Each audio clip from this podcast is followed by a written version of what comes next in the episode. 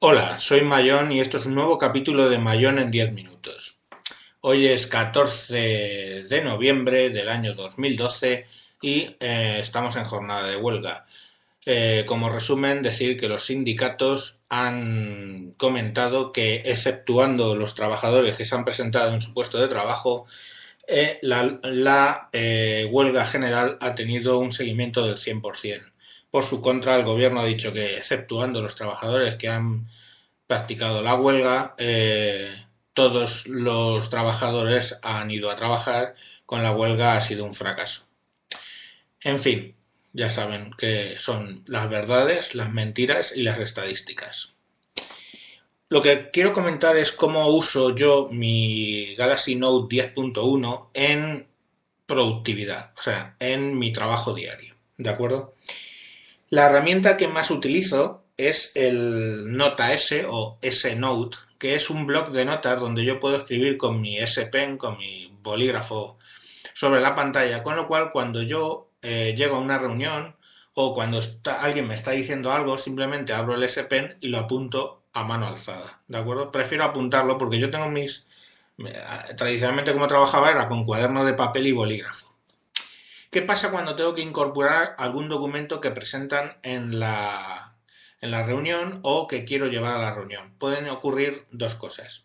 Puedo tener ese documento en formato electrónico, con lo cual, pues debido a las restricciones que hay en mi compañía, lo que hago es mandármelo por correo electrónico a mi cuenta personal que tengo puesta en el tablet, y así lo tengo en el tablet del documento, o si no, si es un papel que me han pasado, utilizo una aplicación que se llama Cam Scanner.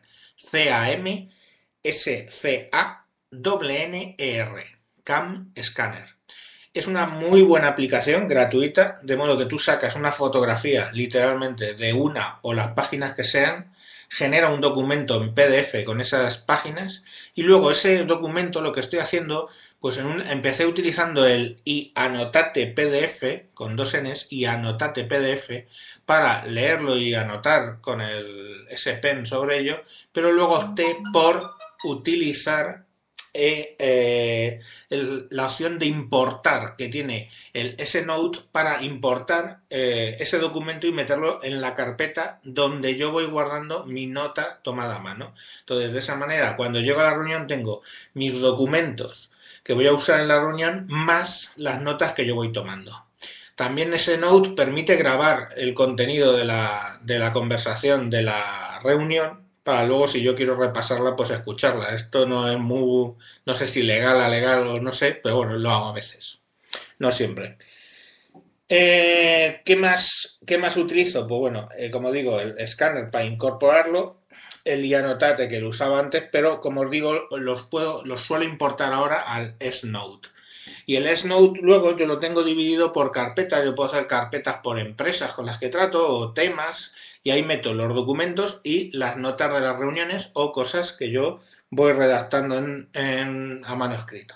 Pero si tengo documentos, por ejemplo, también de Excel o de Word o presentaciones, lo que hago es utilizar el programa que regalan con el Note 10.1 que es Polaris Office. Polaris Office me permite no solo visualizar, sino también modificar eh, ficheros de Office, que es la aplicación corporativa de ofimática que tiene la empresa donde trabajo. Eh, cosas que utilizo también ocasionalmente, pues mm, si quiero pasar documentos a casa o cosas que necesito luego en casa revisar o lo que sea, utilizo Dropbox. ¿Vale? Yo, aunque dedicaré probablemente un día concreto a todas las nubes que utilizo, ¿vale? Utilizo SkyDrive de, de Windows, que con Windows 8 integra muy bien, y pero vamos, lo tengo también el cliente para Mac y para el tablet, etcétera. SkyDrive, Google Drive de, Google, ¿vale? También utilizo Box, Box.net, porque me regalaron 50 gigas y claro, pues ahí tengo espacio para aburrir. Utilizaba Terabox de Telefónica, pero la dan de baja el día 1 de enero, con lo cual tengo que sacar los documentos de ahí y meterlos en otro lado. Y luego utilizo otra cosa que es Pocket Cloud, que lo que te hace es que con el PC de tu casa generas como tu propia nube a la cual puedes acceder desde los equipos Android y iOS, ¿vale? Con el cliente. Pocket Cloud. Entonces es como si tú con tu disco duro generaras tu propia nube por internet. Seguro o no, no lo sé. evidentemente, de mi disco duro de mi casa comparto solo una zona para que no, no vaya a ser que ocurra que no es muy esto. Pero bueno, entonces, eh, luego además tengo Dropbox, que tengo muy poquito espacio, pero no sé, es que es el que integra mejor. Siempre me ha gustado. Lo que pasa que, claro, eh, conseguir más espacio pagando, pues no sé. Y bueno, en principio esas son las herramientas que yo más utilizo para el día a día para trabajar. O sea que básicamente estoy utilizando el Note como repositorio de documentos, donde yo llevo ahí todos mis documentos que necesito en el día a día. Y sobre todo, pues muy muy útil el cuaderno, ¿no? Yo uso el cuaderno que es el, el S-Note, como os digo, y es lo que es lo que más utilizo. Por supuesto, claro, si tengo que acceder a Internet, pues puedo acceder a Internet y sacar impresiones de las páginas, ¿no? De, yo que sé, una, un prestatario que quiere hacer una oferta, pues saco su catálogo de productos, lo, lo, guardo y todo eso lo voy pasando a PDF ¿eh? y incorporándolo en, en el S-Note. Eh, es básicamente lo que hacía con los tablets en el año 2004, solo que la aplicación que utilizaba era OneNote. OneNote existe para Android, ¿vale?